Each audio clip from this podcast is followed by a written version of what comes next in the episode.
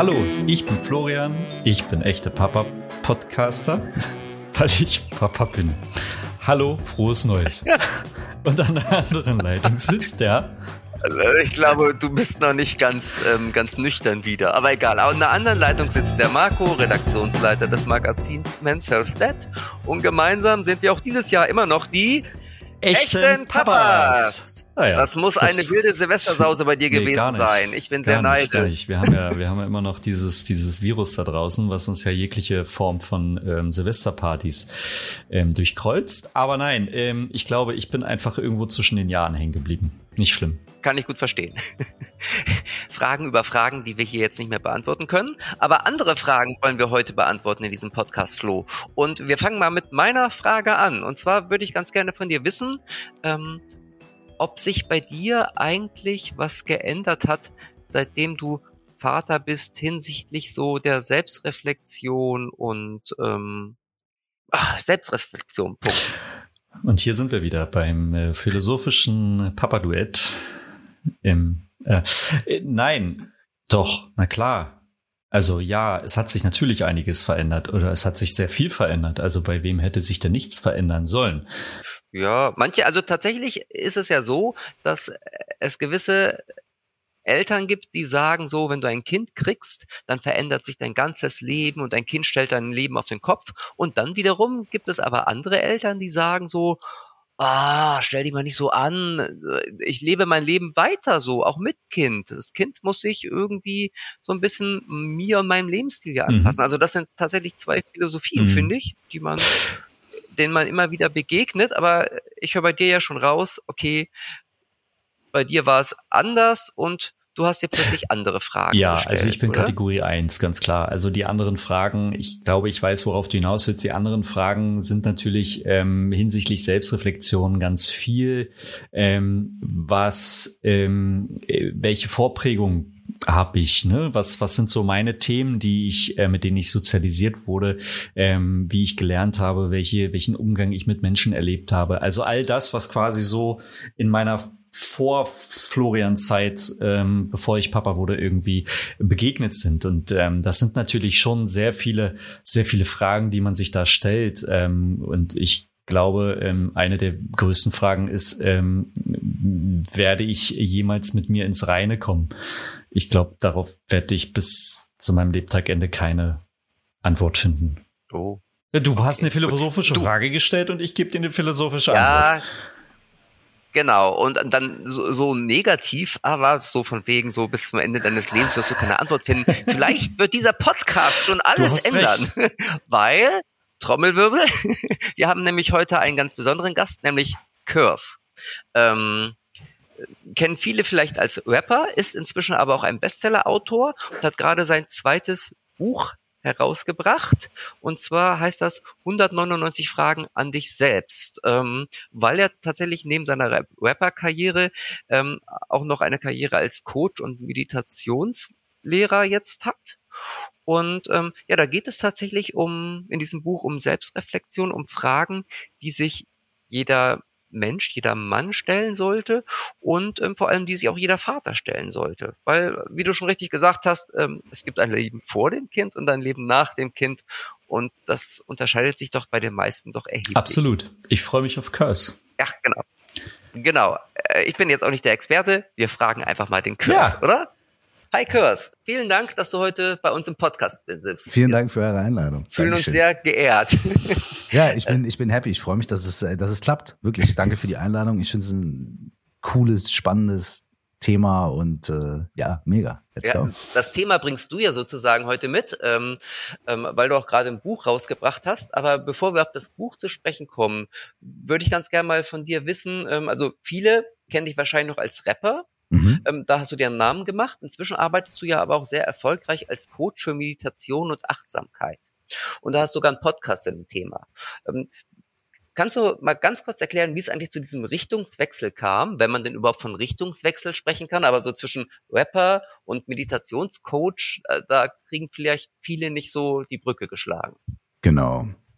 Komisch, oder? es Komisch, so, ja. Es liegt ja, auf der so, Hand doch eigentlich. Genau.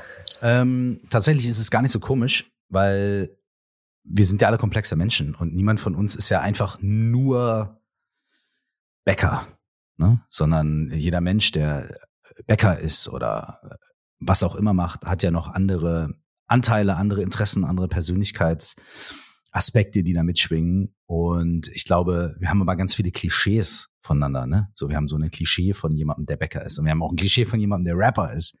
Und ähm, das sagt, glaube ich, ein bisschen mehr, erstmal ein bisschen mehr über die Klischees aus. Also für mich, ähm, du hast gesagt, kurz erklären, ja, da gebe ich mir jetzt Mühe. Ähm, Wenn es ein bisschen länger dauert, ist das auch in Ordnung. Wir okay, hören dir gerne na, zu. Puh, uff. Also, ich, ich habe ähm, also wirklich so seit meiner Teenagerzeit, noch also vor meiner Teenagerzeit, ähm, wollte ich Rapper werden. Ich war schon wirklich mit 10, 11 Jahren habe ich, glaube ich, angefangen, meine ersten Texte zu schreiben. Und für mich war das immer so, ey, ich, ich werde Rapper. So, und dann, ich komme aus einer kleinen Stadt, äh, also aus einer mehr oder weniger kleinen Stadt aus Minden in Westfalen. Und da ist jetzt die Wahrscheinlichkeit, vor allem so in den Ende der 80er, Anfang der 90er, war jetzt die Wahrscheinlichkeit, dass man da jetzt Rapper wird, nicht so sonderlich hoch angesetzt. Und ähm, deswegen habe ich natürlich auch immer noch mich ein bisschen auch für andere Sachen interessiert und habe auch gedacht, ja gut, okay, für die ganz geringe Chance, dass es mit dem Rapper werden vielleicht nicht klappen sollte, mit der internationalen Rap-Karriere, dann muss ich mir vielleicht auch was anderes überlegen. Und deswegen habe ich mich natürlich auch für andere Sachen interessiert und habe auch schulisch natürlich schon in andere Richtungen ein bisschen geguckt. Und ich habe mich schon immer, und das ist, glaube ich, noch seltsamer als Rapper sein zu wollen, für Psychologie interessiert. Ich war nämlich in der, in der zweiten Klasse ein paar Mal beim, beim Kinderpsychologen, weil meine Eltern dachten, den Jungen, mit dem muss man mal sprechen. Und, ähm, und das hat mir wahnsinnig geholfen, als ich ein Kind war. Also war das für mich irgendwie so der beste Beruf, den man sich vorstellen kann. Ich habe mir gedacht, okay, Psychologe, das ist der Job, da hilft man anderen Leuten, dass es ihnen besser geht im Leben. Und ich konnte mir nichts Besseres vorstellen. Das heißt, ich habe auch wirklich dann angefangen, Psychologie und Soziologie so quasi so rein zu studieren und ich habe mich schon immer sehr dafür interessiert. Und nachdem ich dann ähm, zehn Jahre wirklich meine Rap-Karriere gehabt habe und ich habe Alben veröffentlicht und bin auf Tour gewesen und so weiter. Ich habe mich immer auch noch für diese anderen Sachen interessiert. Ich habe sehr viel gelesen und das war immer so ein Teil von mir. Und äh, jetzt kommt der eigentliche Knackpunkt im wahrsten Sinne des Wortes ich habe ja immer gedacht, ich lebe meinen Traum und wenn ich Rapper bin und wenn ich Rapper werde, dann werde ich glücklich und das ist das, was ich machen will im Leben. Und dann habe ich aber trotzdem gemerkt, obwohl ich all die Sachen gemacht habe, ne, Alben veröffentlichen, Tour spielen und so weiter und so fort, dass ich trotzdem ähm, ganz oft nicht glücklich war. Und da habe ich gemerkt, dass es halt das hat lange gedauert, das hat ein paar Jahre gedauert, bis mir aufgefallen ist, dass es, dass es Sachen bei mir gibt im Leben, die ich einfach auch durch dieses Rap-Ding verdrängt habe. Ne? Bestimmte Erlebnisse, bestimmte, bestimmte innere Zustände äh, und die vor allem das Auseinandersetzen damit. Das habe ich halt einfach zehn Jahre lang immer verdrängt. Und irgendwann habe ich mich dann halt damit, äh, musste ich mich damit auseinandersetzen. Äh, habe dann ein paar Jahre erstmal Pause gemacht mit der Mucke ähm, und habe äh, begonnen, eine Therapie zu machen und, und begonnen auch wirklich mir diese Sachen anzugucken und bin dann durch Umwege auch dabei gelandet, ähm, mal Meditationserfahrungen zu machen und mal auch in so, so, so, ich sag jetzt mal, Selbsterfahrungsgruppen zu gehen. Das ist, war auch und ist auch immer noch sehr, sehr spannend. Und durch diesen Prozess, den ich dann selber gemacht habe, ne, äh, so nämlich selber wieder zurückzugehen zu, okay, ich äh, muss mir Hilfe suchen und ich muss auch irgendwie mal Sachen machen, die nicht nur mein Job sind, mein Geld sind, mein Erfolg sind, äh, ne, so, sondern ich, ich es braucht auch eine Basis und die Basis ist meine eigene Gesundheit, meine eigene psychische Gesundheit, meine eigene geistige Gesundheit. Dadurch habe ich entdeckt, wie wertvoll das ist. Und dann habe ich mich auch wieder dran erinnert, wie wertvoll das in meinem Leben schon immer gewesen ist und wie sehr ich mich schon immer dafür interessiert habe.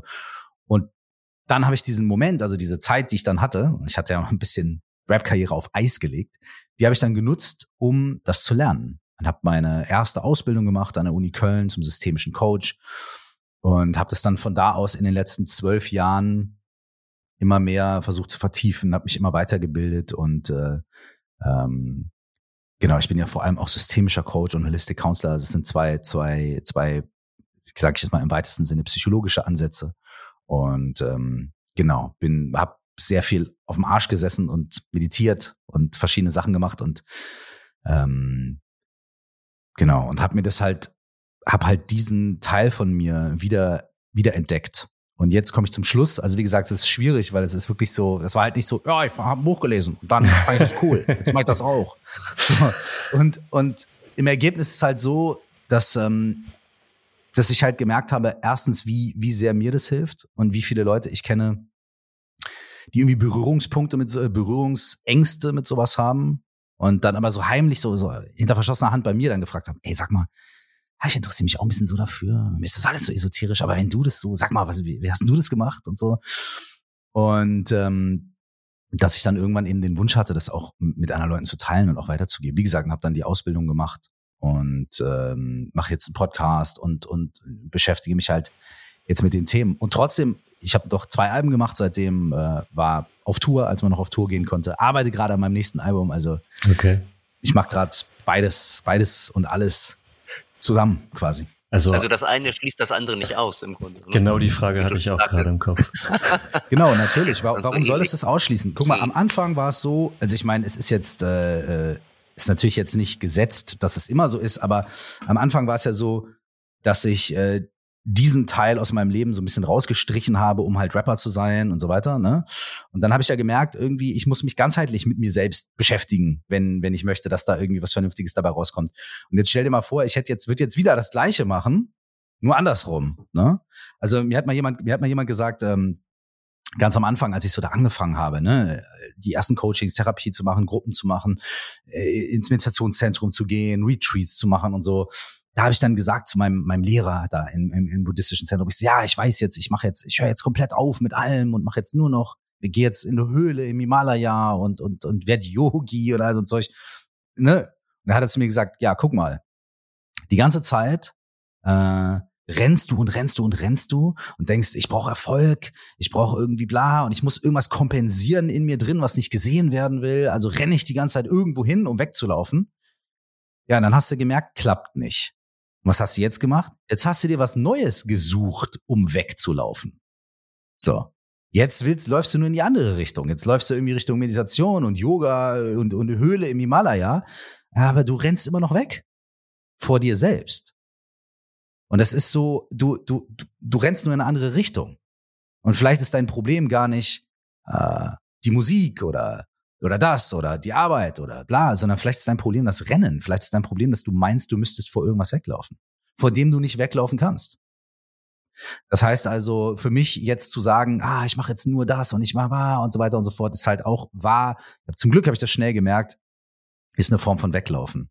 Und deswegen habe ich gesagt, gut, okay, ich bleib jetzt mal sitzen, ich bleib jetzt mal stehen und ich gucke mal, was passiert, wenn ich zwar Mucke mache und ich das alles mache, aber wenn ich aufhöre, vor mir selber wegzulaufen daran arbeite ich noch bis heute. Ja. Ähm, bevor, bevor wir äh, in die, in die Papa- äh, oder äh, Vaterfragen einsteigen, meine letzte Frage noch dazu wäre. Da ähm, würde ich auch manchmal gern weg, weglaufen. das glaube ich. Sag ich dir, wie es ist. Ähm, okay. Wie, wie, äh, wie, wie hast, hat man das so in der, ich sag jetzt mal, in der, in der Rap-Szene, hat man das irgendwie kommentiert, dass du ähm, dich da so, ich sag mal, persönlich weiterentwickelt hast? Also ich, ich nenne es jetzt einfach mal Weiterentwicklung, ohne dass du jetzt sagst, du bist, ähm, du brauchtest etwas äh, oder du, du hast etwas gesucht, um nicht wegzulaufen, um das Ganze irgendwie ähm, auch zu, zu mhm. bearbeiten. Ähm, aber hat man das in irgendeiner Form irgendwie kommentiert? Ja, aber ganz anders als ich dachte. Ich habe mich am Anfang wahnsinnig schwer getan. Ne? Ich hatte dann meine Ausbildung fertig und es war sogar so schon, dass mich, ich hatte so Jobanfragen in diesem Coaching-Bereich. Ne? Das war also so eine, so eine Beraterfirma, die mich gefragt hat, hey, kannst du dir nicht vorstellen, Freelance bei uns und so weiter. Also es war wirklich so, okay, das könnte jetzt sogar ein Job werden. Und ich habe mindestens ein, anderthalb Jahre, ich habe so gehadert und gezweifelt, weil ich immer gedacht habe, ey, ich will eigentlich noch ein Album machen, ich habe eigentlich Bock auf Rap. Ich muss mich entscheiden. Ne? Weil wenn ich jetzt diese Coaching-Sache mache, dann denken die Rapper, äh, und wenn ich jetzt Rap noch mache, dann denken die Leute aus der Coaching, äh, und dann ist es so komisch. Und irgendwann habe ich gemerkt, nee, das stimmt nicht. Also ich, ich, ich kann es beides machen. Ne? Und dann habe ich ähm, halt angefangen, Workshops zu machen, Seminare zu machen ähm, und das auch in der Rap-Welt quasi zu sagen. Spätestens als ich meinen Podcast angefangen habe, war das dann auch klar. Ne? Da konnte ich mich jetzt auch damit äh, nicht mehr verstecken. Und ich habe die ganze Zeit gedacht, ey, die Leute werden das alle komplett auseinandernehmen. Aber es war das absolute Gegenteil der Fall. Ähm, es hat mich total überrascht. Ähm, das ist für ganz viele Leute, die, die mich kannten und die auch meine Mucke kannten noch seit einigen Jahren, für die war das so, ah ja klar, okay. Also das sind schon die Themen, mit denen Curse sich schon immer beschäftigt hat. Also wenn man mein erstes Album anhört, dann findet man schon solche Songs da drauf, die sich mit sowas beschäftigen. Ja. Und wenn man mich als Mensch kennt, was auch ganz viele Leute mir gesagt haben, dann ist das so, ja klar, das lag so nah. Das ist, das, also, das war schon immer, also das war ja schon immer Teil von dir auch als Mensch. So. Und was mich wirklich am allermeisten gefreut hat, natürlich gab es dann irgendwo mal einen Artikel bei irgendeinem Online-Magazin, wo jetzt irgendein Redakteur geschrieben hat, oh, ja, Kers, was, äh, was, was glaubt er, wer ist oder was muss er jetzt machen? Ich meine, das, das wäre auch passiert, wenn ich jetzt gesagt hätte, ich werde Eishockeyspieler oder, oder Frisbee-Mensch oder, weißt dann hätten die Leute auch gesagt, oh, was fällt ihm ein? Also insofern, das Schönste war für mich wirklich, dass mich, ähm, ja, tatsächlich ein paar Kolleginnen und Kollegen auch heute noch immer wieder sich Leute bei mir melden, wo ich es gar nicht auf dem Schirm hätte, die sich einfach privat bei mir melden und sagen, ey, ich höre deinen Podcast gerne und ich habe wegen dir angefangen, jetzt eine regelmäßige Meditationspraxis zu, zu, zu machen. Oder ich habe wegen, wegen der Folge 12 jetzt irgendwie bla bla bla und so weiter. Ne? Und das ist, das ist, das ist so nice und das ist echt ähm, ja das schönste Kompliment. Also eigentlich ist es tatsächlich ganz anders gewesen, als ich gedacht habe. So. Und auch von Leuten, wo ich es niemals gedacht hätte. Also. Jetzt bist du aber neben all dem, was du gerade aufgezählt hast, ja auch noch Vater oder Papa oder wie auch genau. immer die Bezeichnung. Ähm, inwieweit verändert sich die eigene Sichtweise oder sogar das, was du gerade äh, beschrieben hast, dein Weg, ähm, wenn dann ein Kind dazu kommt? Als ich da ähm, ja in meiner Therapie saß, an diesem krassen Wendepunkt in meinem Leben, hat ähm, mein, mein Coach, Therapeut, was auch immer, Wegbegleiter, hat immer zu mir gesagt, ey, da ging es nämlich darum, dass es bestimmte Themen gab und ich so, ja, da kümmere ich mich vielleicht mal in fünf Jahren drum. Und er hat zu mir gesagt, ey, hör mal, du hast doch einen Kinderwunsch, ne? Du willst doch eine Familie gründen. Ich so, ja. Und er so, kümmere dich um deinen Scheiß. Kümmere dich erstmal um deinen Scheiß. Weil alles, was du nicht aufarbeitest, das wirst du an deine Kinder weitergeben. Also ist deine größte Verantwortung, dich um deinen Scheiß zu kümmern. Und das war ein das hat bei mir krass gescheppert, weil ich war schon wirklich immer ein Mensch. Ich, ich liebe Kinder und ich liebe Familie und das, das, das war schon immer ein Wunsch von mir. Und das zu hören, äh, hat bei mir auch nochmal mit Nachdruck dafür gesorgt. So dieses, ey, du musst deinen eigenen Scheiß an Haken kriegen, damit du irgendwie das nicht weitergibst. So, ja, wir geben alle irgendwie Bullshit weiter, aber wir können zumindest versuchen, das ein bisschen zu minimieren. Und ich habe auch erst ähm, dadurch, dass ich selber ähm, kann ich heute so rückblickend sagen, dadurch, dass ich selber zumindest begonnen habe, mir meine eigenen Sachen anzugucken, weil es ist ja ein Prozess, ich bin ja natürlich immer noch dabei. Es hört auch nie auf wahrscheinlich. Aber ich glaube, dass ich dadurch erst so wirklich so ein bisschen wirklich bereit dafür geworden bin. Irgendwie wirklich, wirklich, ein, wirklich Verantwortung zu übernehmen und wirklich eine Familie zu gründen. Und es war dann auch so, dass ich ähm, äh, mein Sohn ist ja quasi nicht, also mein Sohn ist nicht mein biologischer leiblicher Sohn.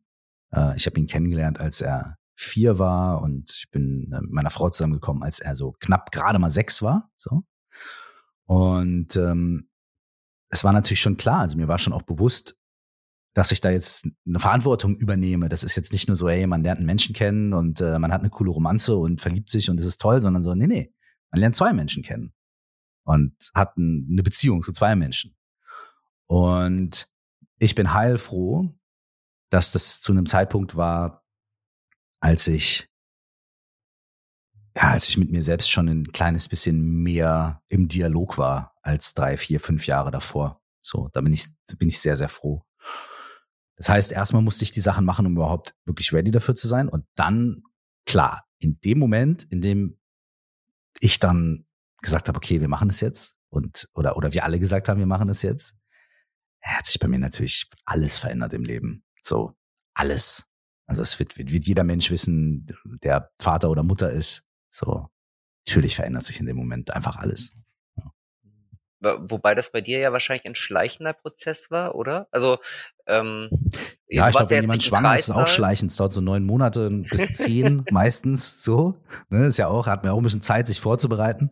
Äh, und dann ist es so, ne? Also bei mir war das natürlich, ähm, anders als, ne, so, als so die, die ganz klassische Nummer, obwohl was ist heutzutage schon noch klassisch so, ne? Ich glaube, es gibt ja alle Konstellationen und alle, alle Sachen so.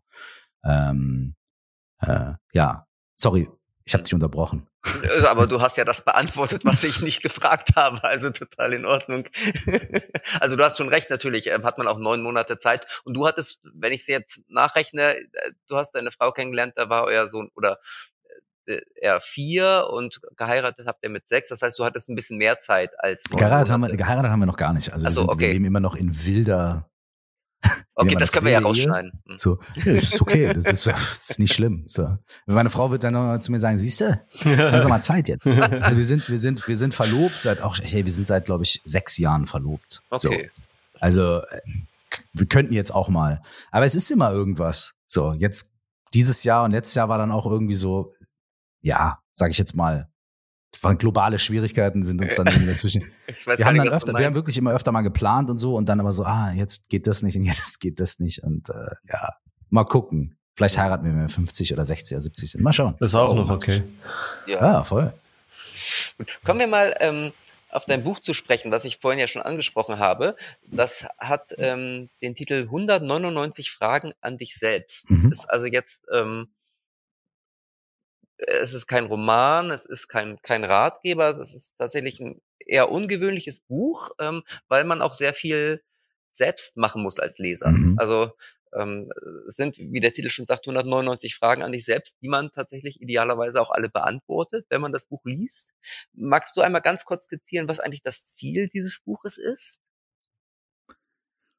Womit bist das, du angetreten, als du das geschrieben hast? Ich bin damit angetreten zu sagen, ich will das Buch schreiben. Ich will endlich das Buch schreiben, was ich selber unbedingt lesen will. Man sagt es ja auch immer so, ja, mach das Album, was du hören willst, was du selber hören willst. Ich weiß nicht, ob mir das bei der Musik jemals geglückt ist. So, also zumindest nicht zu 100 Prozent, vielleicht.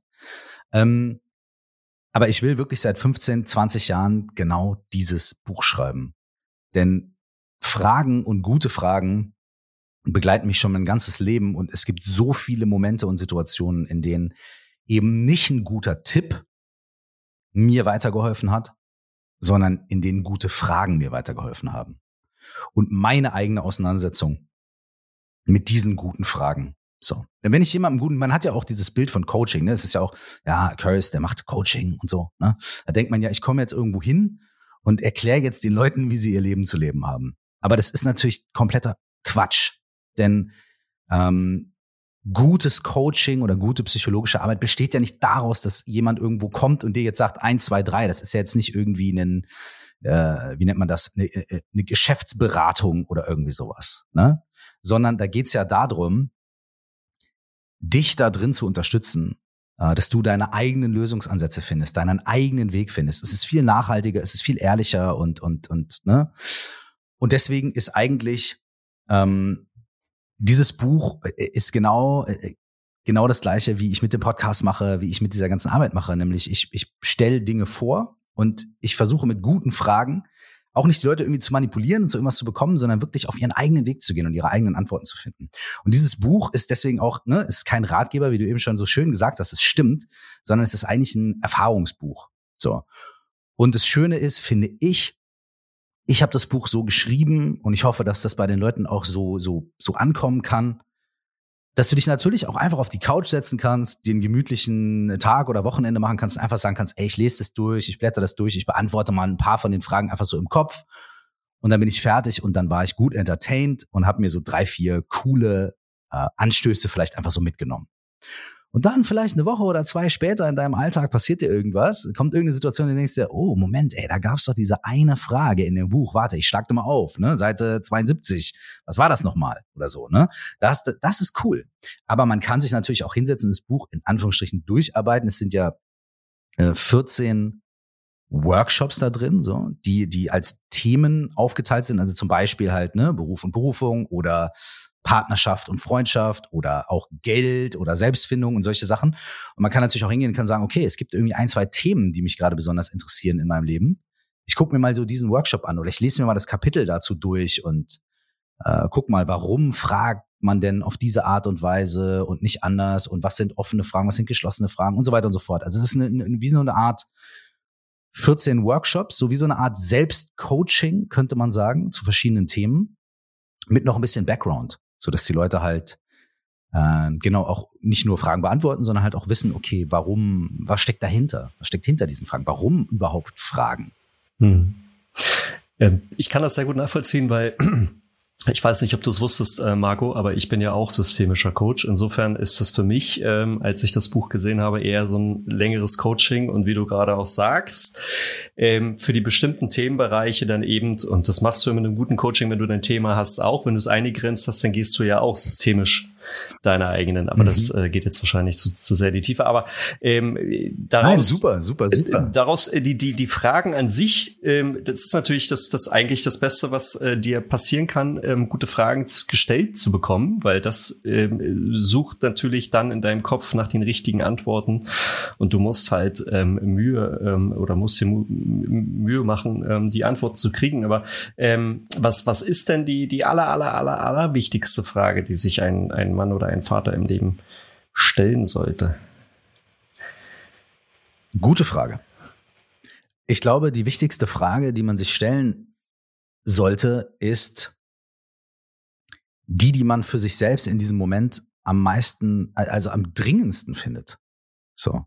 Es gibt, es gibt nicht eine Frage. Wir, wir wünschen uns doch immer sowas, ne? Was ist der eine tolle Tipp, den du mir geben kannst, damit es läuft? Ne? Was ist die eine gute Frage, die ich mir stellen, damit es läuft? Wir wollen abkürzen, wir wollen runterbrechen, wir wollen Leistung und Effizienz, Optimierung, Lösung jetzt. Und dann wollen wir weiter scrollen auf Instagram. So. Und so funktioniert es leider nicht. So. Ähm, ich kann nicht jetzt sagen, alle Menschen, die jetzt hier zuhören, egal wie alt, wie groß, wie klein und in welcher Situation, stellt euch diese eine Frage und dann wird euer Leben super. So funktioniert es leider nicht. Es tut mir echt leid, das so sagen zu müssen. Aber man kann ja mal irgendwie mit Sachen anfangen, die ganz banal sind, aber die es sich lohnt, mal zu beantworten. Zum Beispiel, ähm, warum bin ich nicht glücklich? Oder wenn ich mich zehn Minuten hinsetze und weder was lese, noch was schreibe, noch mich in Fantasiewelten flüchte, sondern einfach hier sitze und wirklich mal auf meine Gedanken achte, wie geht's mir eigentlich wirklich? Oder ähm, was ist wichtiger als meine Ziele? Ja, das sind so Sachen, da kann man mal an, da, wenn man möchte, kann man da anfangen. Da ist man eigentlich auch schon tief drin. Ne? Manchmal lohnt es sich sogar auch am Anfang irgendwie ein bisschen softere Fragen zu stellen, die jetzt nicht ganz so sofort irgendwie äh, Mark und Bein erschüttern. Aber ich glaube, wichtiger als diese eine gute Frage, das Buch heißt ja auch nicht die eine Frage, sondern 199 Fragen. Ja, ne? so, habe ich ja absichtlich, absichtlich mal aus verschiedenen Richtungen. Ne? Wichtiger als die eine richtige Frage ist vielleicht, wenn wir es schaffen, bei uns selbst ein bisschen mehr Neugier zu erwecken. Neugier auf uns selbst, Neugier auf das Leben und Neugier auf, auf, auf die Menschen um uns rum.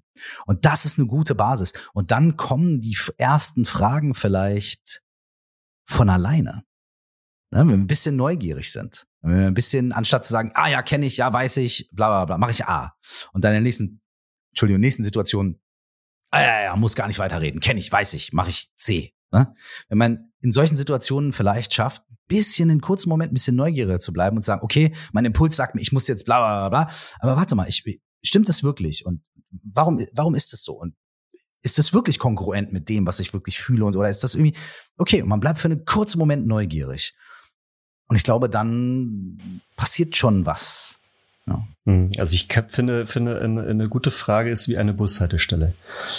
Du entscheidest am okay. Ende selber, äh, in welchen Bus du steigst und wohin du fährst mhm. mit der Antwort. Mhm. Das muss ich jetzt mal klug nochmal rausschießen, sorry. Ja, ich finde das ein schönes Bild.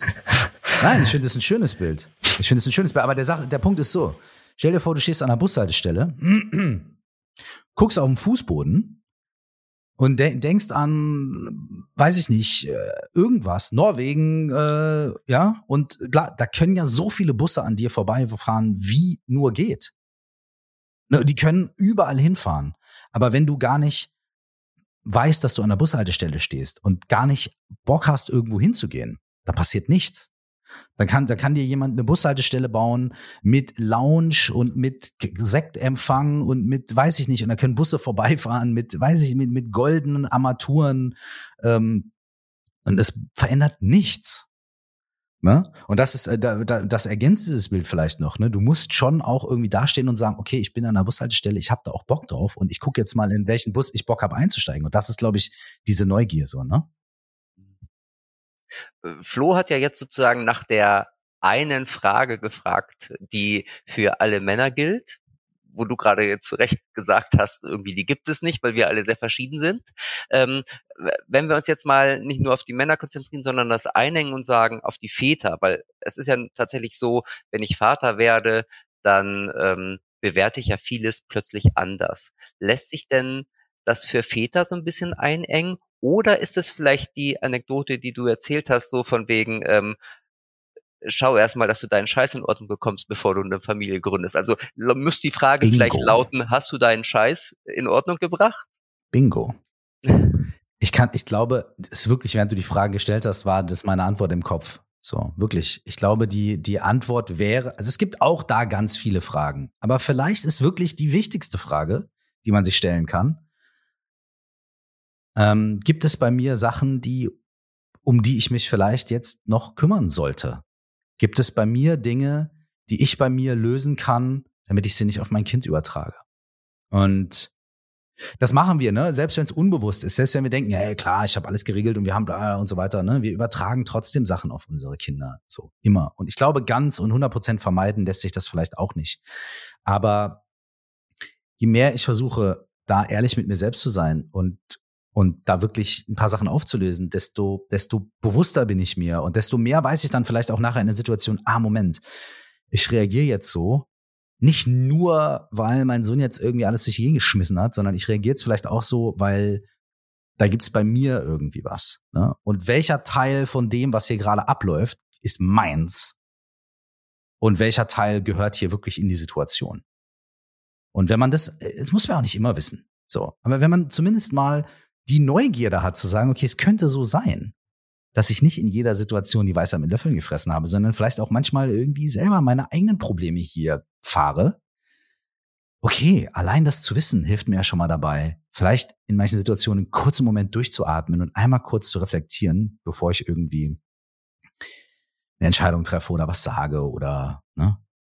Und ich merke das bei mir. Ich, ich merke, also ich merke das 100 Prozent. Je mehr ich mit mir selbst irgendwie in einem guten Austausch, in einer guten Kommunikation bin, desto fairer und liebevoller kann ich auch mit meinem Sohn, glaube ich, umgehen. Ähm, und wenn ich merke, ich selber bin am struggeln, dann, pff, dann wird's auch immer schwieriger. Ja. Und ja, ja, ich, ja, Punkt. zu, zu all den Fragen was ja Kernthema heute bei uns in unserem Gespräch ist, gehören natürlich aber auch die Antworten, für die am Ende die Leser in de deines Buches natürlich auch selbst für sorgen müssen, weil die haben die eigene Landkarte ihres, ihrer, ihrer Themen äh, im Kopf. Ähm, aber wie viel Zeit wahrscheinlich eine sehr hypothetische Frage, weil so richtig beantworten kann man es wahrscheinlich auch nicht. Aber wie viel Zeit sollte man sich für, für die Antworten nehmen? Das kommt drauf an. Ähm, es gibt verschiedene Möglichkeiten. Also ich beschreibe auch ein paar verschiedene Ansätze für Antworten in diesem Buch. Denn man kann äh, mit guten Fragen auf verschiedene Arten und Weisen arbeiten. Ähm, zum Beispiel kannst du dir sagen, ey, ich setze mich jetzt einfach auf die Couch und ich bearbeite jetzt den Workshop zum Thema, weiß ich nicht, Partnerschaft. Ja, so. Und ich mache das jetzt einfach und es dauert jetzt so lange, wie es dauert. Und manchmal brauche ich halt für eine Frage, weil ich länger nachdenke, ein bisschen länger und manchmal fällt es mir ein bisschen leichter. So. Und dann mache ich das einfach. Das ist gar kein Problem. Manchmal ist es sogar gut, wenn die Antwort ein bisschen auf sich warten lässt. Wir glauben ja immer, ähm, wir müssen sofort eine Antwort haben. Ne? Wir leben in so einer schnellen Welt, man muss schlagfertig ja. sein, zack, zack, zack, man muss sofort genau. einen Kommentar eintippen ne? oder Fernsehtalkshow, es wird was gefragt und man darf gar nicht drei Sekunden nachdenken, weil sonst wird schon wieder zum nächsten rübergeschnitten und sonst ist langweilig und ne, die nächste Werbung kommt bestimmt. Ey, es gibt diesen Spruch, du wirst ihn vielleicht auch kennen, no gap, no coaching. Also wenn keine Lücke entsteht, wenn keine Pause entsteht, dann gibt's auch keinen, sage ich jetzt mal, Coaching-Effekt oder Lerneffekt oder Erkenntniseffekt. Denn wenn ich eine Frage bekomme und ich habe sofort die Antwort, zack, ja, dann verändert sich ja nichts bei mir. Es geht ja nicht darum, irgendwie hier einen Test zu gewinnen oder eine, äh, eine gute Note zu bekommen oder sowas oder so schnell wie möglich alles wegzuarbeiten. Im Gegenteil. Es geht vor allem auch darum, bei den Fragen, wo ich glaube, ich habe sofort die Antwort, mir Zeit zu lassen und zu sagen, ah, ich bleib noch mal ein bisschen länger neugierig. Mhm. Also kann man Aber was man auch machen. Sorry. Ja. Also könnte man theoretisch nee, sagen, ähm, je, je, je tiefer das Thema, desto länger kann die Antwort dauern. Kann die Antwort dauern, ja. Es kann natürlich auch sein, dass du eine Frage liest oder hörst und es scheppert sofort so, dass du direkt ähm, direkt was dazu sagst oder direkt dazu Gedanken hast, äh, das ist auch okay, warum, da muss er jetzt nicht künstlich 60 Sekunden rumsitzen und nichts sagen. So, ne? Ähm, es kommt wirklich darauf an. Und wenn du diese Neugier mitbringst, dann, dann ist es auch okay, dann merkst du schon irgendwie, wo, wo, wo tut sich was. Was man aber machen kann, wenn man jetzt sagt, ey, ich will ein bisschen vielleicht so ein bisschen damit experimentieren, ist, ähm, dann könnte man Folgendes ausprobieren. Man kann sich eine Frage oder äh, zum Beispiel drei Fragen oder so raussuchen. Man kann dann sagen, so, ich stelle mir einen Timer auf fünf Minuten. Und ich stelle mir, bleiben wir mal bei einer Frage, ich stelle mir diese eine Frage jetzt für fünf Minuten immer wieder. Und ich beantworte halt immer vielleicht mit einem Satz, das erste, was mir einfällt. So. Und es hat einen ähnlichen Effekt, wie wenn man sich fünf Minuten Zeit nimmt und wartet und so weiter. Denn was da passiert ist, man dringt ein bisschen an die tieferen Schichten vor. Die erste Antwort ist vielleicht, äh, ja, Map, so, ne, aus der Pistole geschossen. Und dann stellt man die Frage nochmal. Also zum Beispiel, ich habe bei dem Buch ähm, mir öfter eine Frage gestellt, die ist ein bisschen unkonventionell, aber die ist, hat mir sehr geholfen. Und zwar die Frage, was ist gut daran, manchmal nicht weiter zu wissen? Und da denkt man erstmal, äh, soll daran gut sein? Ja, nichts ist gut daran. Ich will wissen, wie es geht. So, also, die erste Antwort ist nichts. So, und dann sage ich, okay, Gut, tun wir mal so als Experiment, es könnte vielleicht etwas gut daran sein, dass man manchmal nicht weiter weiß. Also einfach mal so als Gedanke, was könnte das vielleicht sein?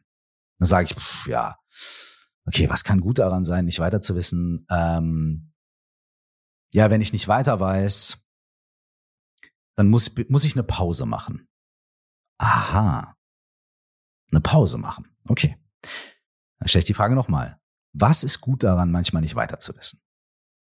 Dann denke ich mir, ja, pff, äh, also äh, klar, also wenn ich nicht weiter weiß, muss ich neue Informationen sammeln. Das heißt, ich muss dann irgendwas lernen, ich muss äh, nachschauen, ich muss, ne, irgendwie muss ich wachsen und äh, aha, okay, muss was Neues lernen. Okay, alright. Dann stelle ich die Frage nochmal, was ist gut daran, manchmal nicht weiter zu wissen? Und dann sage ich vielleicht, äh, ja, nee, das ist schon nervig und ich bin frustriert, wenn ich nicht weiter weiß und ja, aber dann nützt ja nichts, dann muss ich irgendwie lernen, mit meiner Frustration klarzukommen. Aha. Ich muss lernen, mit meiner Frustration klarzukommen. Stell ich die Frage nochmal. Was ist gut daran, manchmal nicht weiter zu wissen? Sag ich, ja, mein, ey, mein Gott, ich muss den inneren Schweinehund überwinden und ich muss vielleicht nach Hilfe fragen. Okay. Und am Anfang denkst du dir, boah, das ist scheiße, keiner hat Bock drauf, nicht weiter zu wissen. Aber wenn du die Frage, also es waren ja jetzt nur anderthalb Minuten, ne? Könnte man jetzt auch noch weiterführen für fünf Minuten und einfach sagen, okay, ah, du musst gar nicht neu fragen, du musst gar nicht schlauer fragen oder sonst was, sondern du stellst die gleiche Frage nochmal. Und wenn du ein bisschen neugierig bleibst, kommen halt solche Sachen wie, ich muss eine Pause machen. Ich muss was Neues lernen.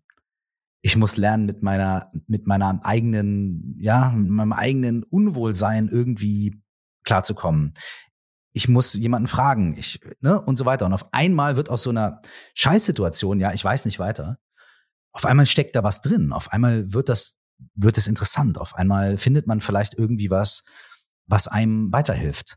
Das ist nicht die Lösung des Problems, aber es ist, äh, ja, auf einmal stellt sich das Problem ganz anders dar und es ist vielleicht gar kein Problem mehr, sondern es ist was anderes. Es ist eine, was Interessantes. Und das kann man auch machen. Man kann sich also eine Frage oder drei Fragen oder so raussuchen und sich diese Fragen zum Beispiel auch für einen gewissen Zeitraum immer wieder stellen und mal gucken, was dann passiert. Also es gibt verschiedene Arten, ähm, genau, über die ich auch schreibe in dem Buch, wie man nachher damit umgehen kann. Okay, wir hatten ja gedanklich jetzt bisher immer so den werdenden Vater im Hinterkopf. Ne? Das war ja unsere mhm. Ausgangslage. Ähm, wie ist es denn aber mit ähm, Vätern, die schon Kinder haben, schon ältere mhm. Kinder, Kita-Kinder oder Schulkinder? Stehen da andere Fragen im Vordergrund? Ähm, die dann unbedingt beantwortet werden müssen? Kann man das irgendwie pauschalisieren? Ich weiß, es ist schwierig, ja, aber. Ich würde wieder, also ich würde grundsätzlich wieder auf die gleiche Sache zurückkommen. Denn egal wie alt dein Kind ist, ne, die, die Frage danach, wie, wie, wie, wie stehe ich im Verhältnis zu meinem, zu meinem Kind? Die bleibt ja. Die bleibt ja wahrscheinlich auch, wenn das Kind schon 40 ist. Und ich habe zum Beispiel auch die Erfahrung gemacht mit meinen Eltern, weiß nicht, wie es da euch geht, aber ähm, wenn meine Eltern dann, dann mal sich selbst reflektiert haben oder bestimmte Sachen sich selber angeguckt haben, war das auch, hat sich das immer direkt positiv auf mich übertragen. Es hat direkt immer unser Verhältnis verbessert und es hat mir auch die Erlaubnis gegeben, meinen Scheiß zu machen, mir meine Sachen anzugucken. Ich habe auch das Gefühl, wenn ich meine Themen bearbeite, lebe ich das ja auch meinen Kindern vor. Dann wissen meine Kinder ja vielleicht auch, okay, es ist in Ordnung, man muss nicht immer stark sein oder man muss nicht immer bla und es ist auch okay, wenn man mal traurig ist und es ist okay, wenn man offen drüber redet und wenn man seine Gefühle irgendwie reflektiert und so weiter und so fort. Ich gebe ja auch eine Erlaubnis an meine Kinder. Und es kommt aber noch Folgendes dazu. Natürlich in jedem Alter stellt man sich andere Fragen so äh, für die für die Kinder und aber auch hier ähm, jetzt hinzugehen und zu sagen, ja, wenn dein Kind im Kindergarten ist, dann sind diese und jene Fragen wichtig. Also bestimmt, weiß ich nicht, irgendwie äh, kommt er gut klar, hat er gute Freunde, ist seine Lehrerin nett zu ihm, wird ihm beigebracht, äh, so für sich selbst, äh, sich für sich selbst einzustehen äh, und so weiter. Aber das sind ja ganz individuelle Sachen. So. Und bei einem anderen Kind sind es ganz andere Fragen. So, ne, das andere Kind kann vielleicht äh, ähm, nicht so gut sehen ja, und da stellt man sich dann die Frage, okay, wie kann ich meinem Kind auf dem Weg helfen? Und, und das nächste Kind hat andere Herausforderungen. Da stellt man sich dann andere Fragen. Wobei ähm, das eine Frage ist, Entschuldigung, dass ich dich unterbreche, die ja. sich ja auf das Kind fokussiert und nicht auf den Mann. Ne? Also. Genau. So. Und bei dem Mann kann man sich dann, es kommt drauf an, mit was du, wir sind jetzt wieder beim Tipps geben, ne? Es geht mir nicht darum, jemandem zu sagen, du musst dir folgende Fragen stellen. Das wäre einfach wirklich auch nicht ehrlich. Ich habe ja eben schon an, ein paar Sachen angeboten, nämlich zu sagen, was macht mich glücklich oder warum bin ich nicht glücklich oder was kann ich mir bei mir angucken oder äh, sonstige Sachen. Also die Sache ist, sei ein bisschen neugierig und sei ein bisschen durchlässig und gesteh dir selber ein, dass du die Weisheit nicht mit Löffeln gefressen hast, so. Nicht, nicht in jedem Bereich, in ganz vielen Bereichen natürlich, absolut, aber in manchen Bereichen vielleicht noch nicht. Und nimm dir ein paar Minuten Zeit, dir das anzugucken. Und bei dem einen ist es das, bei dem anderen ist es das, bei dem nächsten Menschen ist es wieder das. Und für mich jetzt hier hinzukommen und zu sagen, pass auf, ah, das hier und dann läuft's. Es wäre einfach, ich weiß, wir wünschen uns das so sehr und es ist ein Gespräch und ein, ihr wollt irgendwie, ne, die, die Punchline, aber es, guck mal, ich schlage jetzt zum Beispiel mal mein Buch auf und blätter mal durch. So. Und jetzt schlage ich einfach mal zufällig auf und hier steht die Nummer 63. Hier steht folgendes. Einfach so mal äh, pauschal aufgeschlagen. Manchmal eignen wir uns im Leben Stärken und Strategien an, weil wir es tun müssen, um uns zu schützen oder vielleicht sogar um zu überleben. Doch einige dieser Stärken tun uns und anderen mit der Zeit gar nicht mehr gut, da sie uns hart und distanziert werden lassen. Angenommen, du hättest auch einige solcher harten Stärken. Welche davon würdest du gern ablegen können? Das ist einfach mal pauschal aufgeschlagen, ja. Das wäre mir jetzt im Leben nicht eingefallen, aber das ist doch eine gute Frage. Das ist, finde ich, eine sehr gute Frage. Und das ist einfach, und das ist jetzt nicht, weil ich sage, das ist die perfekte Frage für den Vater, sondern weil, wenn man das auf diese, weil, weil das ist einfach eine gute Frage. Und wenn du die Frage als Vater stellst, uiuiui, da geht einiges. Aber wenn du die Frage als Mutter stellst, geht auch einiges. Und wenn du die Frage als Ehemann stellst, geht auch einiges. Und wenn du die Frage im Jobkontext stellst, geht auch einiges. Und wenn du die Frage stellst, wenn du einfach nur mit dir selbst alleine in deinem Zimmer sitzt und nicht mehr weiter weißt, geht auch einiges. Das heißt, äh, ne, die Sache ist, ist es eine gute Frage? Und dann ist die nächste Frage, die danach kommt, ist, wenn du dir was wünschen könntest, was könnte stattdessen an diese, an diese Stelle treten? Also was, was würde vielleicht den gleichen Zweck erfüllen von diesen harten Stärken, aber was, was würde vielleicht mehr nützen? Was könnte stattdessen an die Stelle treten? Und dann kommt die nächste Frage. Was könntest du konkret verändern ähm, im Leben? Oder nee, die nächste Frage wäre, was im Leben könntest du konkret anders machen, wenn das passieren würde? Also wenn, wenn statt dieser harten Stärke etwas anderes, etwas Schöneres, etwas Wirkungsvolleres, etwas Gesünderes an die Stelle tritt, wie würde sich dein Leben dann verändern?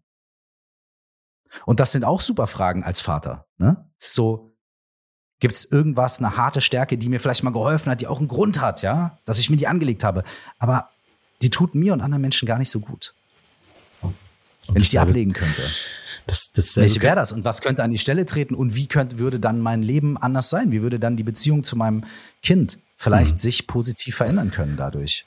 Also theoretisch kann man ja diese Fragen auch jederzeit in jeder Lebensphase des Kindes ähm, dann auch wieder stellen, weil da ja auch immer wieder neue Absolut. Herausforderungen kommen. Auch als Teenager wäre nämlich meine nächste Frage gewesen.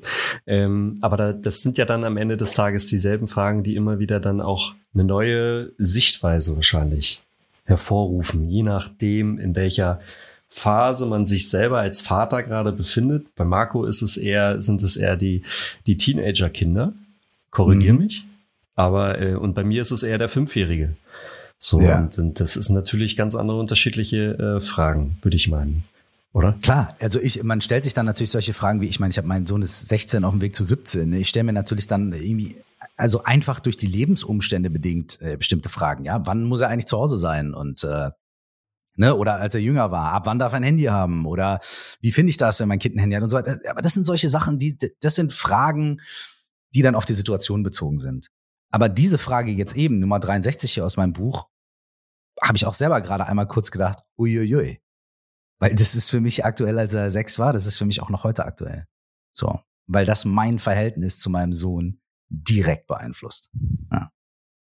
Also im Grunde muss man sagen, ist dein Buch ein, ein Lebensbegleiter, oder? Also es ist jetzt nicht damit getan, es einmal zu lesen, die Fragen zu beantworten und dann zur Seite zu legen, sondern in gewissen Abständen, ich weiß nicht, was du da vielleicht anraten würdest, macht es Sinn, es immer mal wieder zur Hand zu nehmen, oder? Und dann können sich ja auch Antworten revidieren oder verändern.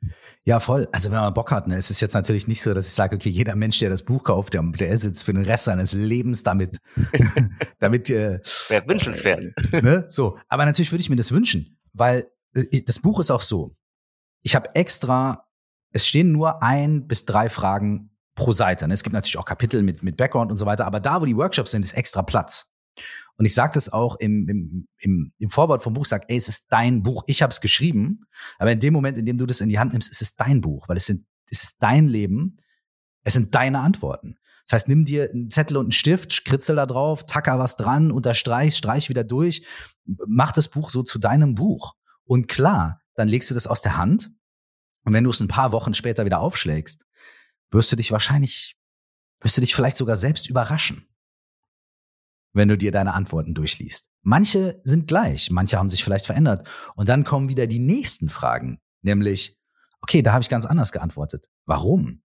Oder was ist auf dem Weg passiert? Finde ich das gut oder finde ich das schlecht? Was habe ich richtig gemacht? Was habe ich vielleicht nicht ganz so gut gemacht? Was kann ich anders machen? Es entstehen sofort wieder neue Fragen daraus.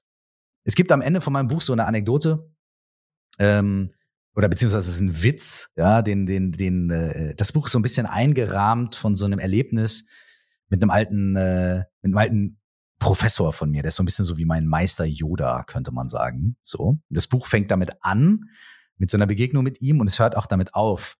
Er hat mir nämlich dann am Ende, ich habe mich dann geoutet und habe gesagt, ey, ich habe, äh, also ich habe noch Kontakt zu dem.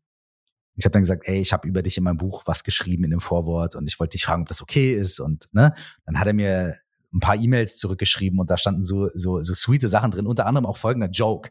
Er hat mir so gesagt, ja, es gibt nicht viele Witze über Soziologen. Und ich so, ja, genau, ich kenne keinen ja, Witze über Soziologen.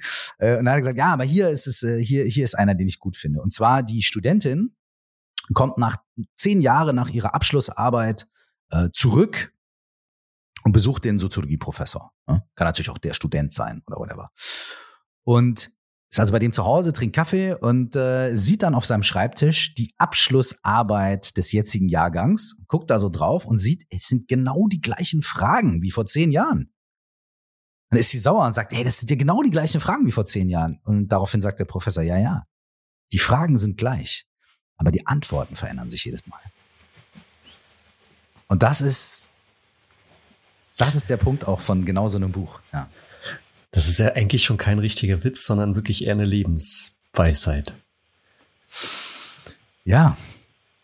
Ja, ich, ich, ich, deswegen sage ich ja, der Typ ist mein Meister Yoda.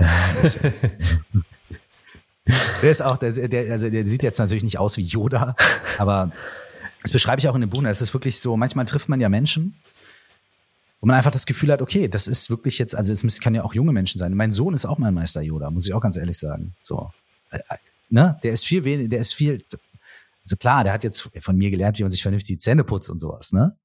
Aber was viele andere Sachen angeht, äh, schickt er mich ganz schön durch die, durch die Schule. So. Und man trifft ja manchmal Menschen, kennt ihr beide wahrscheinlich auch, ne? Man trifft ja ganz oft Menschen, wo man einfach weiß, ey, im Austausch mit diesen Menschen kann ich echt selber noch eine Menge lernen und wachsen und reifen und so. Und, und ja, genau. Und mein Sohn ist zum Beispiel so jemand, aber auch mein Soziologieprofessor ist auch so jemand. Du hast ja gerade schon ein paar, paar Fragen auch vorgelesen aus deinem Buch. Ich habe das Buch auch schon mal so ein bisschen gescannt und bin auch an so ein paar Fragen ähm, hängen geblieben. Vielleicht fehlte mir die Muße, aber ich hatte ganz oft so Momente, wo ich dann dachte so auf die Frage so, weiß ich nicht. Also mhm. ich war dann in dem Moment nicht bereit, diese Frage zu beantworten. Und man mhm. könnte jetzt sagen, äh, vielleicht war es das falsche Umfeld, vielleicht habe ich mir nicht genug Muße und Ruhe dafür genommen, vielleicht mhm. hatte ich mhm. aber auch eine Blockade. Mhm. Ähm, hast du da tatsächlich mal einen Tipp, wie man sozusagen diese Blockaden ausschaltet, um sich einfach mal auf diese Fragen auch einzulassen? Weil die Fragen mhm. können ja noch so gut sein, wenn ich sage, weiß ich nicht, keine Ahnung, nächste Frage, dann hilft mhm. mir das ja nicht. Also ja. gibt es da das perfekte Umfeld für dein Buch sozusagen oder? Ach, Mm, der erste Schritt ist tatsächlich wieder, wir kommen zurück zu der Neugier. Wir kommen zurück dazu, dass man, dass man ja, äh, und vor allem, wir können ja auch mal klein anfangen. Ne? Wenn, wenn dir irgendwelche Fragen begegnen beim ersten Mal durchlesen, wo du sagst, boah, nee, da blätter ich jetzt weiter, äh, kein Problem. Ne? Ja, natürlich. Äh, ne? Es ist ja da, es, wie gesagt, es ist dein Buch, es ist dein Leben, es sind deine Fragen und deine Antworten. Und ey, du machst es in deiner Zeit und zu dem Zeitpunkt, wo es für dich passt. So, gar keine Frage. So, Jetzt ist aber folgendes. Allein, dass du mich fragst, okay, wie kann ich da ein bisschen mehr rankommen? Super. Weil das allein würde mir ja schon signalisieren, aha, er ist ein bisschen neugierig, ne? So. Also das ist schon, allein da ist schon, auch da kannst du ganz beruhigt sein, dass allein, das allein, dass du dir diese Frage überhaupt stellst, ja, okay, wie kann ich mich ein bisschen mehr darauf einlassen, ist doch schon mal mega. Und dann würde ich sagen, ich stelle dir mal folgende Frage. Auf einer Skala von eins bis zehn. Eins ist null, also, oder sagen wir von null bis zehn. ne? Null ist gar nicht. Und zehn ist, jawohl, super krass, the roof. Wie sehr hattest du das Gefühl, dass du dich auf das Buch und auf diese Fragen einlassen konntest? Auf so einer Skala von null bis zehn. Man nimmt ja dann gerne immer die fünf, die goldene Mitte. Man nimmt es gerne oder ist das auch für dich wirklich äh, passend, die fünf? Ich bin, ich glaube, ich bin eine klassische fünf, würde ich mal sagen. Okay, als du das Buch durchgeblättert hast, war so klassische fünf. Das heißt, ein paar Fragen, ah, cool, bei ein paar Fragen, also so wirklich so genau in der Mitte. Ja. Also, okay. weiß nicht, kostet die Beratung jetzt was bei dir? Nö, das kann Oder ist das nur kostenlos? Das ist eine Frage. Das ist eine Frage. Okay, sagen wir mal bei der fünf. So. Mhm. Und dann könnte man sich Folgendes überlegen. Da könnte man sagen, okay, ich habe ein bisschen, ich habe ein bisschen Bock drauf, ne, aber ich will nicht gleich, also ich kann jetzt vielleicht nicht gleich irgendwie absolut super, super Helden, superlativmäßig irgendwie bei der 10 ta, ta, ta, ta, mit dem S auf der Brust das Buch irgendwie durchgearbeitet haben, sondern, aber ich interessiere mich dafür ein bisschen, bis vielleicht ein bisschen mehr einzusteigen. Und dann wäre die Frage, okay, du brauchst gar nicht irgendwie, um direkt bei der 10 zu landen, sondern was glaubst du, was würde dir helfen, das nächste Mal, wenn du das Buch in die Hand nimmst, von der 5 auf die 6 zu kommen? Dass du sagst, ich kann mich ein bisschen mehr darauf einlassen. Was würde dir helfen? Ja, also bei mir war es wahrscheinlich tatsächlich auch so ein bisschen Zeit und Muße, ne? dass mhm. man, das, ich fand, es war jetzt kein Buch, was man mal irgendwie auf den Nachttisch legt und wo man eine Seite liest, mhm. ähm, bevor man einschläft, sondern ähm, äh, ich würde es schon hilfreich finden, wenn man sich darauf einlässt und sagt so, okay, ich habe jetzt zum Beispiel eine Stunde Zeit dafür mhm. und mhm. jetzt nicht so schwupp, schwupp einmal kurz scannen, was Neues auf dem Schreibtisch ist. Also das wäre schon mal sinnvoll, mhm. finde ich, ne? dass man einfach sich bewusst Zeit auch nimmt für das Buch und ähm, halt nicht nur nur durchblättert, sage mhm. ich mal. Ja, und eine Stunde ist natürlich jetzt schon wahrscheinlich ambitioniert. Wenn man jetzt sagt, ich, wenn man jetzt sagt, ah, um von der fünf auf die sechs zu kommen, brauche ich erstmal eine Stunde Zeit, da hängt man sich das schon hoch auf, ne? Da macht man schon so ein bisschen, vielleicht könnte man sagen, wenn, wenn man, wenn man eine Stunde braucht, um von der fünf auf die sechs zu kommen, ne? Nur jetzt erstmal nur so als, als Idee. Da könnte man vielleicht sagen, okay, was ist ein Viertel davon? Ein Viertel davon ist eine Viertelstunde. Und was ist ein Viertel von der fünf zur sechs? Also eine 5,25, ja? Also um von der 5 auf die 5,25 zu kommen, bräuchte ich eine Viertelstunde Zeit, um mich damit hinzusetzen. Und in einer Viertelstunde kann ich vielleicht drei Fragen gut beantworten. Also wäre zum Beispiel mein Lösungsansatz zu sagen, ey, schlag das Buch irgendwo auf, ja, zum Beispiel, ich bin jetzt hier bei 51, ja, da kommt folgende Frage. Wer ist zurzeit am wenigsten an der Lösung deines Problems interessiert? Warum? Welchen Nutzen hat das Problem, hat dein Problem für diese Person, die nicht an der Lösung interessiert ist? Und die zweite Frage ist, welche Person in deinem Leben könnte am meisten zur Lösung deines Problems beitragen? Und dann kommt noch eine dritte Frage, die ich jetzt hier nicht verraten möchte. Aber diese drei Fragen könnte man sich rauspicken und könnte sagen, gut, Viertelstunde, ich beschäftige mich mit diesen drei Fragen. Und danach macht der Timer Ding, Ding, Ding, Ding. Du klappst das Buch zu und bam. Und dann guckst du noch mal. Okay, bin ich jetzt wirklich nur von einer 5 auf eine 5,25 gekommen? Oder habe ich vielleicht gemerkt, boah, krass. Wenn ich mir einfach einen kurzen Moment Zeit nehme und einfach mal drei Fragen beantworte, komme ich so dem Buch viel näher und das weckt bei mir viel Neugier. Ich bin gar nicht auf einer 5,25. Ich bin, glaube ich, auf einer 6,5. Weil auf einmal irgendwie habe ich einen Geschmack dafür bekommen. Aha. Also ich finde, bei diesen Sachen ist es ganz wichtig, dass man sich das einfach macht. Weißt du? Wenn man sich das so hoch aufhängt, sagt, ah, ich brauche eine Stunde Zeit oder ich brauche einen ganzen Nachmittag oder so, dann macht man sowas nie, glaube ich. Also ich wäre so ein Kandidat, weißt du? Ich kann mir das dann auch, ich sage so, ja, da brauche ich Zeit für, da nehme ich mir mal die Zeit, passiert es nie. Wenn ich mir aber sage, ey, weißt du was, komm, ich mache einfach mal als Experiment. Ja, zehn Minuten, zwei Fragen, zack. Das ist für mich überschaubar.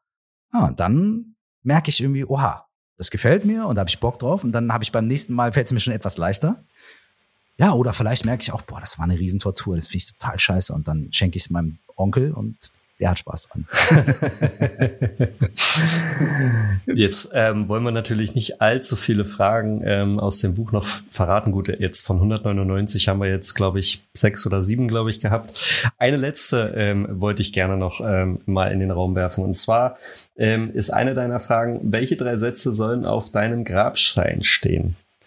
Ist jetzt natürlich ein bisschen ähm, makaber zu fragen, aber äh, beziehungsweise generell. Ähm, aber ich finde, das äh, ist ein ganz spannendes Thema, weil das ähm, so, ist natürlich wieder so der Ausblick auf den Rückblick seines mhm. Lebens. Ähm, mhm. Hast du, was, was wäre deine Antwort? Was, was würdest du gerne da draufstehen haben? Mhm. Interessanterweise ist das eine der Fragen, mit denen ich mich am schwersten getan habe, sie überhaupt mit reinzunehmen. Weil wenn man sich die Frage so einzeln rauspickt, ist die schon sehr, sehr klischeeig. Aber ähm, die steht halt auch in einem bestimmten Kontext. Und das auch immer ganz interessant. Ne? Äh, äh, die steht in einem bestimmten Kontext. Also es gibt ein paar Fragen davor, die, ähm, die schon ähm, irgendwie äh, was Bestimmtes aufgemacht haben, bestimmtes Themenfeld aufgemacht haben. Und das ist dann so eine Frage, die daran anschließt der, also ich sag mal so, der Grund vor allem, warum ich drei Sätze gesagt habe, ist, weil das erste, was mir immer so einfällt, ist halt so ein, so ein flapsiger Spruch. Ja. Also ich, das erste, was mir immer einfällt, ist, er war stets bemüht. So. Das ist das, so, weißt du? Und das ist dann auch witzig und ist auch cool für, für einen Pokerabend, ne? Aber irgendwie ist es natürlich auch ein Spruch. So. Aber es könnte trotzdem da stehen, weil da steckt ja was drin. Ja. Da steckt ja auch irgendwie drin, hey, ich habe echt, ich habe auch einige Sachen verkackt. Aber ich, ich, äh, ich, ja, ich habe mir Mühe gegeben. Also ich, ich, ich war dran. Ich, ich habe es versucht. So, ne? Und ähm, und tja, und dann bin ich dadurch, durch diese Antwort, ne, er war stets bemüht, bin ich dann irgendwie darauf gekommen, ey, was, was ist mir denn eigentlich, was ist mir denn eigentlich wichtig? Und es, es mir wurde diese Frage dann von, von, von jemand anderem, von einem Mann namens Maxim Mankiewicz, äh, der, der auch einen ganz interessanten Podcast hatte, der hat mir die Frage nochmal anders gestellt. Der hat gesagt, äh, wenn du irgendwann gar nicht mehr lebst und deine Urenkel sitzen zusammen irgendwie am Mittagstisch und jemand holt ein Foto raus und sagt, hier, das war mein, das war unser Uropa, der Mike. Äh, und von dem haben wir Folgendes gelernt. Oder, oder der hat uns Folgendes mitgegeben. Was würdest du dir wünschen, was die sagen? Und das fand ich auch schön, weil das ist ein bisschen weniger ne, so in Stein gemeißelt im wahrsten Sinne des Wortes. Und das ist mehr so Soft Facts, ja, so. Ähm, und da hat es bei mir auch dazu geführt, irgendwie im, im, im Groben irgendwie, aber auch wirklich zu sowas wie, ey, ähm, ja, das war ein Mensch, der, der sich wirklich, in, wirklich interessiert hat und der wirklich was Gutes für uns wollte und der äh, liebevoll war und der hatte seine Ecken und Kanten und ja, ja, so manche Sachen, ja, ja, komm, Uropa, lass mal. Aber äh, im Herz war das ein, ein wahnsinnig liebevoller Mensch, der uns, der wollte, dass wir, dass wir so sehr wachsen und blühen können, wie wir wollen. Und das ist jetzt auch wahnsinnig pathetisch, wenn man das so sagt, aber das, das, that's it. Das ist das, was mir wichtig, was ist, was mir wichtig wäre. Es ist mir wichtiger als, guck mal, was der hier für ein Buch geschrieben hat. Oder guck mal jetzt sein drittes Album, Song 4, was er da in Zeile 12 gesagt hat. Wow, der Doppelreim. Das ist nicht so wichtig. So. Geil, ist cool, ja. Drittes Album, vierte Song, zwölfte Zeile der Doppelreim, war sicherlich sehr geil. Aber ähm, ja, ist nicht so wichtig. Okay. Ähm, wir sind schon wieder viel, viel zu lang. Ich, ich, ich überlege mir jetzt gerade. Ich warte, ich muss jetzt, ich muss nachgucken. Entschuldigung, ich muss es nachgucken jetzt. Haben wir die Zeit? Ich muss ja, nachgucken. Was auf meinem Ey, warte, warte, warte kurz. So, viertes, viertes Album. Was auf meinem Viert, nee, Moment, drittes Album, vierter Song, zwölfte Zeile, oder? Genau. Welches war Was dein gesagt? drittes Album? War das äh, Sinnflut? Innere Sicherheit. Innere Sicherheit war mein drittes Album. So, jetzt müssen wir mal ah. kurz gucken. Ähm, hallo, wo steht ab? Wo ist denn das hier? Ja? Es, dreht ab, ist der vierte Song, zumindest laut Spotify auf innere Sicherheit. Ah, guck mal, ey, du bist so schnell, Wahnsinn. So, okay, dann muss ich jetzt nochmal die zwölfte Zeile von Dreht ab rausfinden. Das ist jetzt irgendwie, ist ja ein politischer Song. Müssen erst Katastrophen passieren und Häuser wegschwimmen, bis die Deutschen sich auf Zusammenhalt und Freundschaft besinnen. Uh. Sehr aktuell. Das, äh, wenn das kein Zeichen ist. das ist es ist einfach, es ist wahr. Es ist die zwölfte Zeile vom vierten Song des dritten Albums. Verrückt. Häuser wegschwimmen und Freundschaft besinnen. Nicht ganz sauber der Doppelreim, aber in your face. und, und der ist nicht so wichtig. Der ist nicht so wichtig, wie dass meine Urenkel eines Tages mal sagen, ey, das war ein liebender Mensch. Okay. Kurs, wir sind schon wieder viel, viel zu lang. Irgendwie. Das, das sagt, glaub, das, das sagt Marco immer.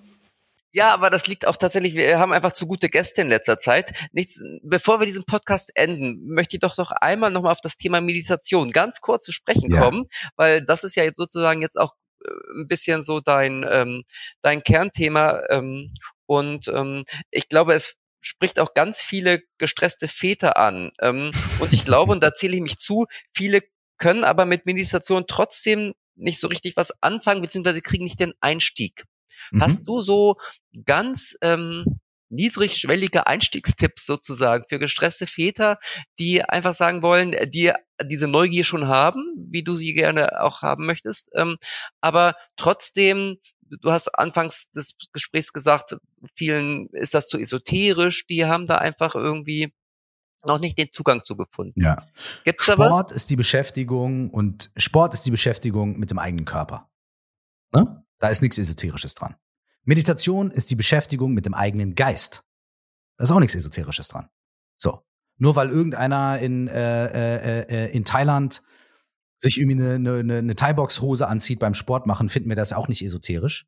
Und nur weil irgendjemand eine Robe anhat in Thailand im Kloster, muss das auch nicht esoterisch sein. Also der erste Punkt ist der. Meditation ist nichts Esoterisches. Meditation ist die Beschäftigung mit dem eigenen Geist. Und es ist genauso wichtig und genauso essentiell wie die Beschäftigung, das Kultivieren und das gut aufpassen auf den eigenen Körper. Punkt. No difference at all. Wirklich. Das heißt, das ist schon mal Punkt eins. So. Aber natürlich haben auch ganz viele Leute eine Hemmschwelle, ins Fitnessstudio zu gehen oder mal sieben Minuten am Tag Sport zu machen, weil sie sagen, oh, da habe ich keine Zeit oder oh, da merke ich erstmal, dass ich irgendwie viel zu dünn bin oder viel zu groß oder viel zu klein oder keine Ahnung was, ja. Und genauso ist es mit dem eigenen Geist. Die Hürde ist nur noch viel größer, weil wir vor der Konfrontation oder dem Auseinandersetzen mit dem eigenen Kopf irgendwie viel mehr Angst haben, noch obendrauf. Und da kann ich nur Folgendes sagen. Take it easy entspannt, alles locker, kein Problem, das ist nicht schlimm.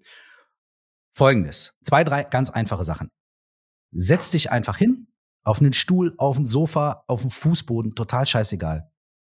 Mach's dir bequem, setz dich einfach hin, mach deine Augen zu am Anfang und mach einfach mal für, stell dir einen Timer auf drei Minuten. Oder auf anderthalb. Wenn du kein, gar keine Zeit hast, ja, auf anderthalb Minuten. Und für die anderthalb Minuten richte deine Aufmerksamkeit einfach aufs Ein- und Ausatmen.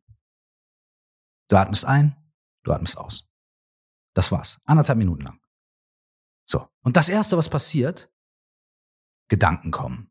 Und dann denkst du dir, oh nein, das geht nicht, das funktioniert nicht, ich, ich soll doch hier jetzt ruhig sein und meditieren und Om Shanti Shanti und irgendwie, weiß ich nicht, Zen und ah, Wellness.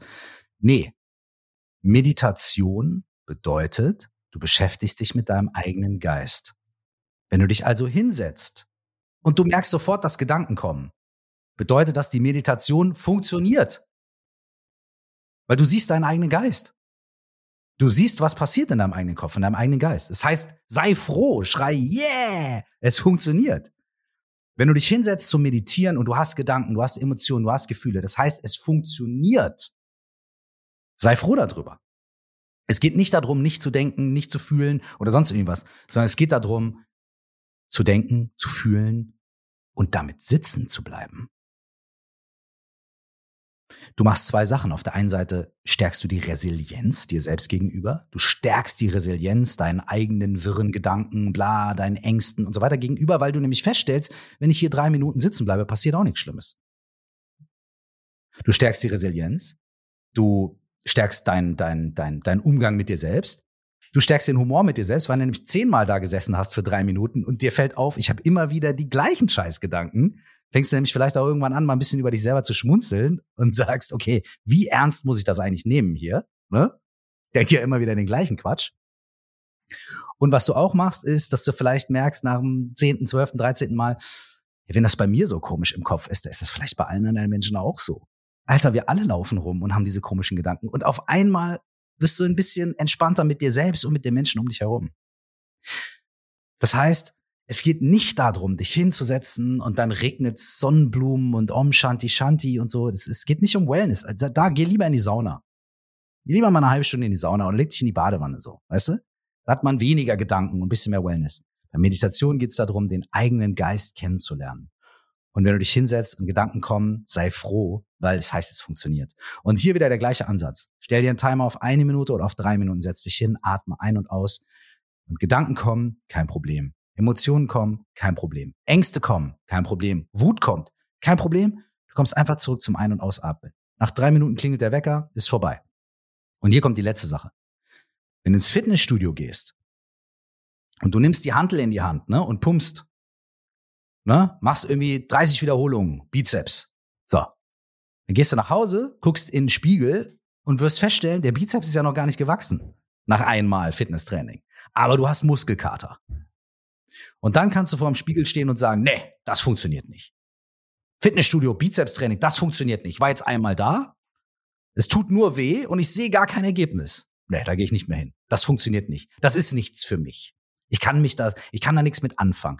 Da würde dir jeder sagen, ja, ja, ja, so. Das ist aber auch jetzt ein bisschen doof gedacht. Ne? Und bei der Beschäftigung mit dem eigenen Geist, warum soll das anders sein? Wenn du dich einmal drei Minuten hinsetzt und merkst, boah, da waren viele Gedanken und ich bin ja gar nicht erleuchtet, ja, genau. That's the point. setz, dich, setz dich mal noch dreimal hin, dann bist du erleuchtet, beim vierten Mal erst. Also wirklich, erstens, take it easy, ey, mach, mach eine Minute, mach drei Minuten, mach nichts Kompliziertes, mach kein, mach keine Yoga-Pose oder kompliziertes Fingerzeichen. Du musst nicht gut auf Instagram aussehen. Setz dich hin, mach die Augen zu, hör auf den eigenen Geist. Und mach's heute drei Minuten und übermorgen nochmal drei Minuten und dann nochmal drei Minuten. Und nach 10, 15, 20 Mal wirst du merken, dass sich ein bisschen was tut. Hm. Ich kann äh, vielleicht an dieser Stelle äh, allen Hörern auch nochmal sagen, dass funktioniert, wie Kirsten es gerade gesagt hat, weil ich mache das seit vier Jahren, jeden Morgen um halb mhm. sechs und mhm. äh, für 20 Minuten und ähm, äh, ja, also es, es äh, funktioniert, Punkt. Und ich werde allen Hörern das nächste Mal sagen können, ob es auch bei mir funktioniert, weil ich werde es ab morgen dann einfach mal versuchen. Sehr Super. schön. Wenn du Hilfe brauchst, sag Bescheid. Ja, ey, ihr habt, ihr, ihr, da, ihr habt alles da. Perfekt. Ähm, eigentlich hätten wir an dieser Stelle noch unsere allerletzte Frage, weil wir haben eine Spotify-Playlist der echten Papas, mhm. wo wir quasi von Folge zu Folge immer ähm, den, den Songwunsch ähm, unseres Gesprächspartners ähm, oder Partnerin mhm. sozusagen aufnehmen. Aber mhm. ich würde das heute mal umdrehen und würde daraus keine Frage machen, sondern würde vielleicht vorschlagen, ähm, den vierten Song deines dritten Albums auf die Playlist zu nehmen, der da heißt mhm. Curse mit Dreht ab. Weil ich finde, das ja, passt Mann. ja eigentlich ganz gut. Was, also alles andere wäre doch jetzt auch, glaube ich, irgendwie Humbug. okay. Bin ich voll bei euch, machen wir gerne. Kommt auf die echte Papas Spotify Playlist, die ihr abonnieren könnt, genauso wie diesen Podcast hier. Ähm, ähm, was sagte ich? Abonnieren? Kann man ihn abonnieren? Ja abonnieren, bewerten kann man ihn natürlich auch, freuen wir uns besonders. Und man kann uns auch schreiben, wenn ihr eine Frage habt zu dieser Folge oder eine allgemeine Frage. Und da weiß Flo immer, wie unsere E-Mail lautet. Genau, das geht dann alles an podcast.echtepapas.de. Genau. Und ebenfalls abonnieren könnt ihr den Podcast von Kurs. Ihr könnt sein Buch kaufen, was jetzt in dem Buchhandel ist. Und, das hattest du zum Anfang schon anmoderiert, es gibt bald auch wieder was Neues zum Hören. Richtig? Genau, genau, genau, genau. Also es gibt in 2022 gibt's neue Mucke. Wann genau werden wir sehen? Das Jahr ist ja lang. Aber es gibt auf jeden Fall in 2022 was Neues auf die Ohren. Ah, okay, garantiert. der Spannungsbogen bleibt. Gut, ja, dann bleibt uns eigentlich nur noch zu sagen, vielen Dank für dieses sehr inspirierende Gespräch, glaube ich, in vielerlei Richtungen. Obwohl. Hey, danke euch, es hat super Spaß gemacht. Also ich finde auch, dass das ging sehr deep. Und Flo sehr hat deep natürlich schon als systemischer Coach natürlich nur eine gewisse, ähm, einen gewissen Vorsprung mir gegenüber, aber ich hole dich jetzt noch auf, glaube ich, mit mit dem Input. Du hast, du hast Bam. das Buch von Curse ja vorliegen, also das ähm, funktioniert ja sehr gut. Vielen Dank, dass, dass das geklappt hat, äh, dass, dass äh, du da warst. Ähm, äh, ich fand es, wie gesagt, also ich fand es eine sehr inspirierende, wie Marco schon sagt, sehr diepe ähm, Folge irgendwie, ähm, weil natürlich klar, es betrifft natürlich auch so ein bisschen meine Themen, ne? Coaching, Meditation, aber mir persönlich hat sehr vieles davon einfach auch durch mein Familienleben und einfach oder hilft immer noch durch mein Familienleben, durch den Alltag und deswegen ist da äh, ähm, absolut nichts Esoterisches dran, sondern das ist part of the life und ähm, sollte mhm. auf jeden Fall, glaube ich, zum Repertoire eines äh, jeden Papas äh, gehören. Das waren meine Worte mhm. zum Sonntag. Ja, Mann. Fühle ich. Danke. okay. Ja, Dank, danke euch beiden nochmal für die Einladung. Echt hat echt Spaß gemacht. Freut mich voll. Und schön, dass ihr so, so einen Podcast macht und dass ihr über diese Sachen quatscht und vor allem auch für uns Väter. Ich finde es super. Danke euch. Schön. Dann freuen wir äh, uns auf die Folge mit uns allen dreien und ähm, ansonsten, Marco, ich sehe dich oder höre dich in 14 Tagen wieder. Auf jeden Fall. Ich freue mich schon drauf. Okay. Super. Macht's gut. Bis dann. Ciao. Ciao, ciao. Danke.